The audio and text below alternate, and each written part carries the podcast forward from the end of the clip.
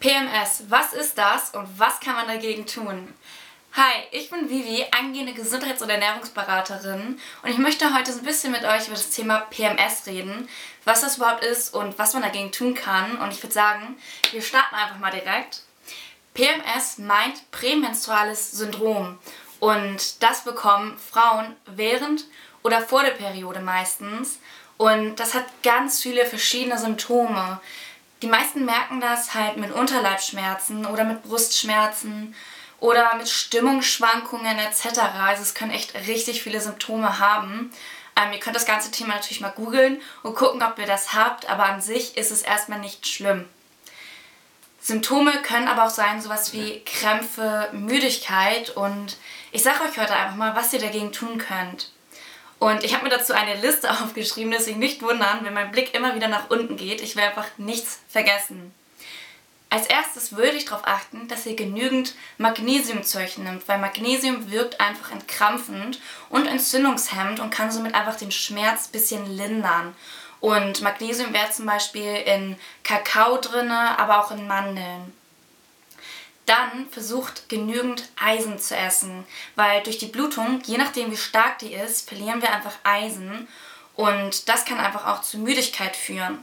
Und da werden gute Quellen zum Beispiel Kürbiskerne, Hülsenfrüchte und Vollkorngetreide. Dann achtet auch auf eine richtige Zufuhr von Omega-3-Fettsäuren, weil diese wirken entzündungshemmend und können auch sogar gegen Schmerzen helfen. Und da wären zum Beispiel gesunde gute Quellen Lein und Chiasamen. Dann, was viele vielleicht auch noch kennen, also was ich zumindest kenne, ist, dass ich gerne mal einen Blähbauch bekomme, wenn ich meine Tage habe. Und da hilft es zum Beispiel einfach ein bisschen, wenn man entblähende Tees trinkt. Zum Beispiel aus Fenchel, Kümmel oder Ingwer.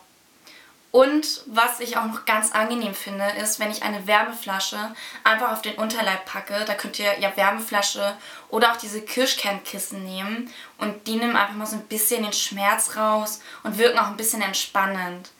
Und ähm, was auch noch sehr wichtig ist, was glaube ich auch gut unterschätzt wird, ist einfach die Ruhe.